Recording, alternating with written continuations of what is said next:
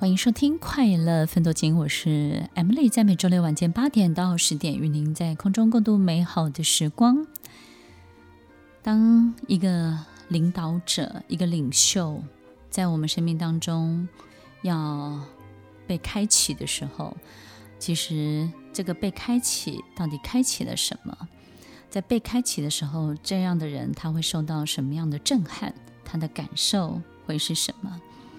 其实，如果我们不是这样的人，我们当然就不会被开启。那怎么样的人才会被选中呢？被选中时候的感受是什么？第一个，可能我们会觉得非常的害怕。当你被选中的时候，你不会觉得怎么是我？其实不是的，你你感受到不是怎么是我，因为他也不会 在电视上公开，就是哇哦，某某某你当选了，对不对？其实当你被选中的时候，你会。你会害怕，是因为除了你，你知道没有别人可能做这件事情。除了你，没有任何一个人可以取代你讲这样的话。除了你，你知道没有任何一个人可以安慰到这个事情。你知道舍我其谁？你又知道自己没有做过，但是你又知道非你不可，其实就是这样的心情。那个时候被选中，然后你也不知道自己到底能会搞砸，还是会做得很好，你没有把握。其实上帝在开启这样的一个领袖，在开启这样一个领导人的时候，一定会相对的赋予他很大很大的力量。听众朋友，你会得到什么样的力量呢？这种被召唤的过程当中，你会被赋予什么样的力量？于是你能够成为这样的一个领袖。第一个，我觉得老天爷上帝一定会给你一个爱陌生人的能力。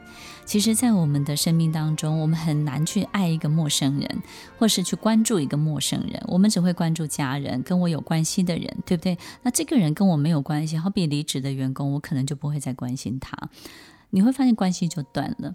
但是爱陌生人这件事情，好比我们看到一个陌生人跌倒了，好比我们看到陌生人处在某一个你可以解决的、救助的、协助的困境，其实你会去帮助他。但是很多人看到某一个人困在某一个地方，其实大家是不愿意提供这样的帮助的。爱陌生人的能力真的很重要。当你被开启了这样的一个领袖的召唤的时候呢，你就会拥有了爱陌生人的能力。这种陌生人的能力，包含你对待你的客户态度就会不一样。他就不只是能够提供给你利润或是 KPI 数据的人了，他对于你的意义角色会相对的不同。当你可以被开启爱陌生人的能力的时候，你对待你的宠物、对待你的植物、对待你的这个房间、你的爱车、你的家，甚至你的同事们，其实很多时候观感都会变得完全的不同。当关系变得不一样的时候，你就容易感同身受很多事情。于是，人跟人之间的互动跟行为就不会只建立在交换了。不只是在建立交换这件事情当中，你会发现彼此互相输送的资源就会四通八达。你会发现没有界限，爱就会包围你。你会。得到更多更多你意想不到的关注，而这些意想不到的关注，就是老天爷，就是上帝神要给你的额外的力量。你需要有这些意想不到的帮助，你需要有这些意想不到的力量来协助你去度过、打通各个你可能会被困住的很多的关节。那么第二个，我觉得上帝会给你的力量就是行走时空的能力。我们经常被某一个时空限制住了。动弹不得，就说我们有很多的顾虑，很多考量。我们知道要改变，改变很好，可是就是现在没有办法变，因为谁谁谁怎么样，因为时间怎么样，因为我现在就是在某个公司。而这种行走时空的能力，就是你会发现，上帝呢会让你开始没有年龄的限制。他在让你看一个人，或是对很多事情的时候，或者采用人的时候，不会有太多年龄的限制。你会看到一个年纪很大的资深的前辈，他一样可以做一件很活跃的事情。你看到一个十几岁的孩子，他一样可以成就一个伟大的事业。在你身上，在你看人这件事情上上上面呢，年龄这件事情会拿掉。第二个呢，就是距离会拿掉。你不会觉得说这个东西离我太遥远了，我就不去关注它。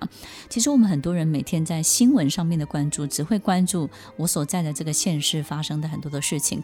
我们很少去关注台湾以外，或者是亚洲以外，或者是地球以外的很多的事情。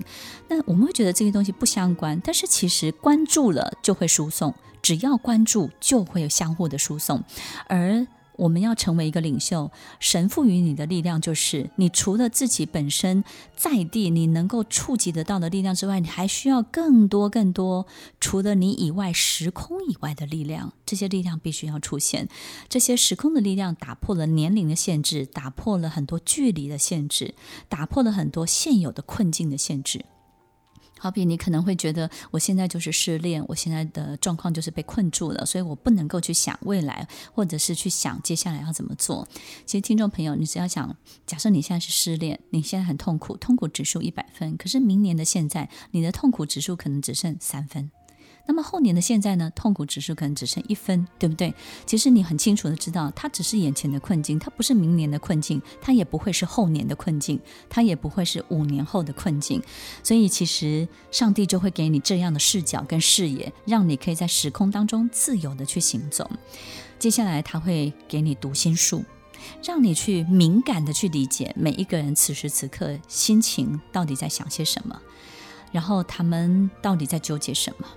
以及纠结的背后，他到底最想要的选择跟决定是什么？你会有这样的读心术，于是呢，你对待他，在很多的语言上面就不会花太多的时间，你经常能够一语中的。你经常你的言论是掷地有声，你不会有太多的冗词赘句。当你在做很多的真诚的沟通的时候，你让别人觉得直接实在，但是呢，相当的有力量，并且不会觉得自己被削弱，反而被增强了。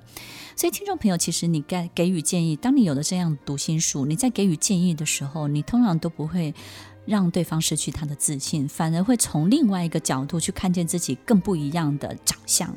我觉得读心术是上帝一个很特别、很特别的力量，它让你变成一个极度高敏感的人，但是它也不会让你在焦虑当中非常的恐慌。因为当你有了读心术的时候，你又是一个做大事的人，那你就会发现更多、更多。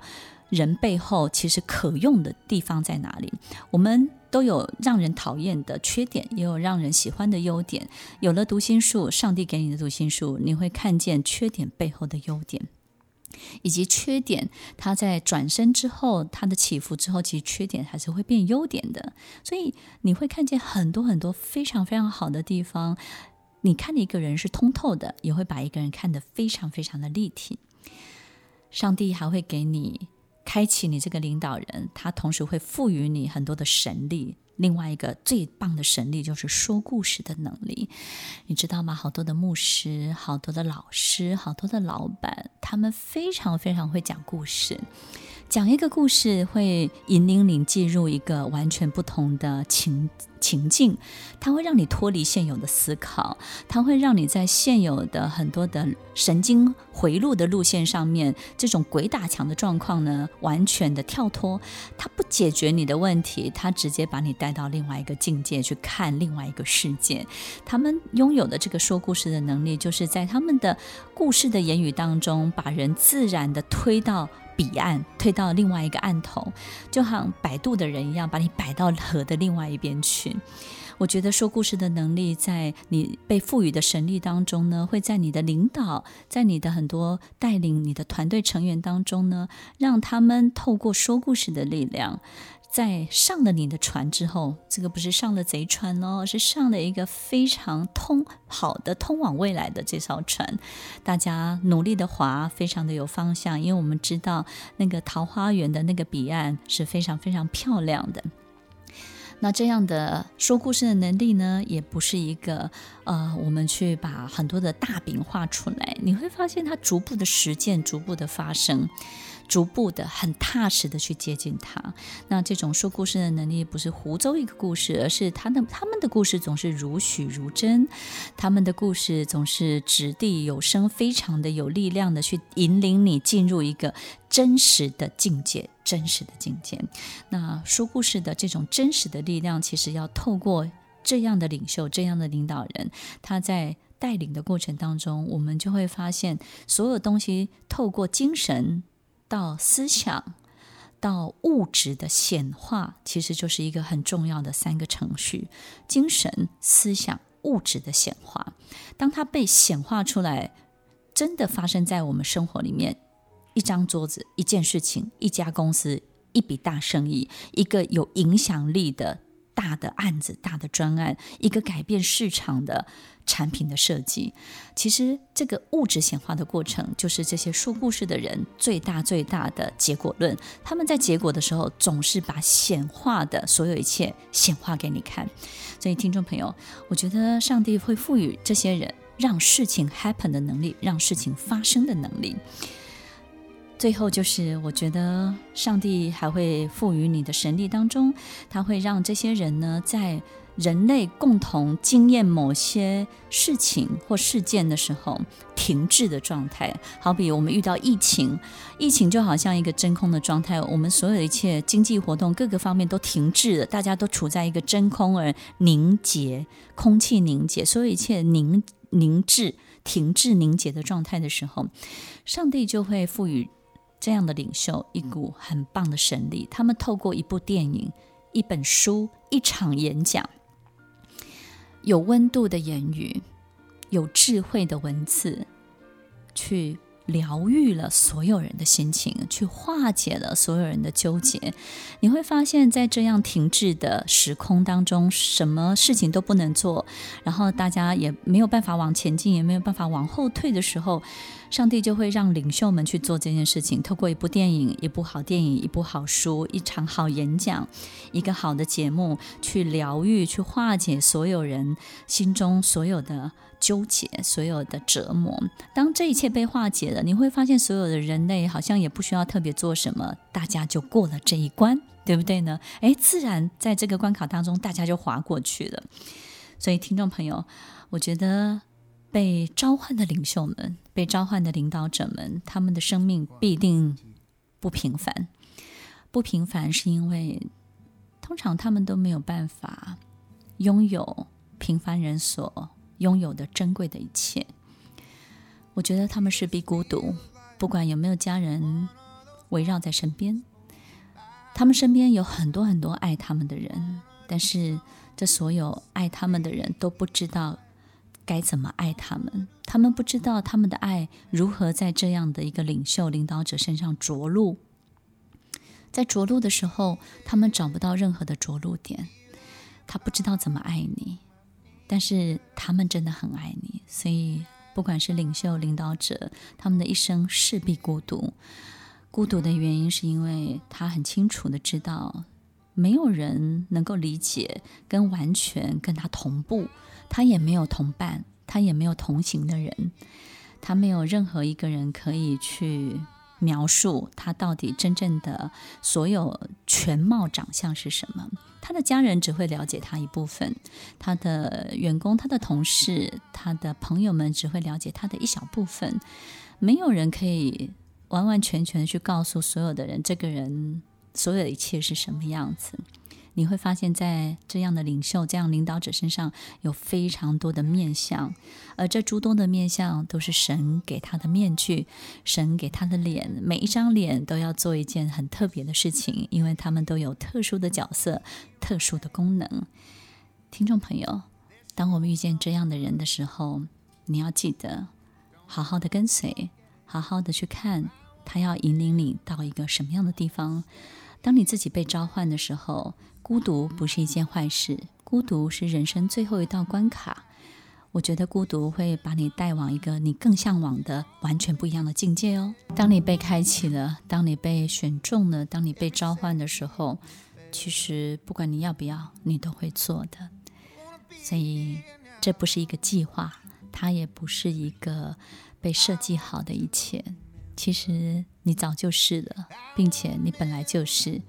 来到这个世界上，成为领导者，只是成为真正的你自己的一个过程而已。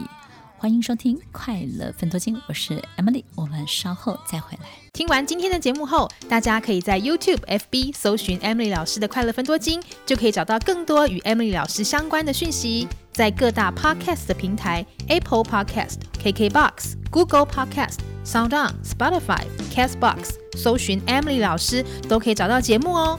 欢迎大家分享，也期待收到您的留言和提问。Emily 老师的《快乐分多金》，我们下次见，拜拜。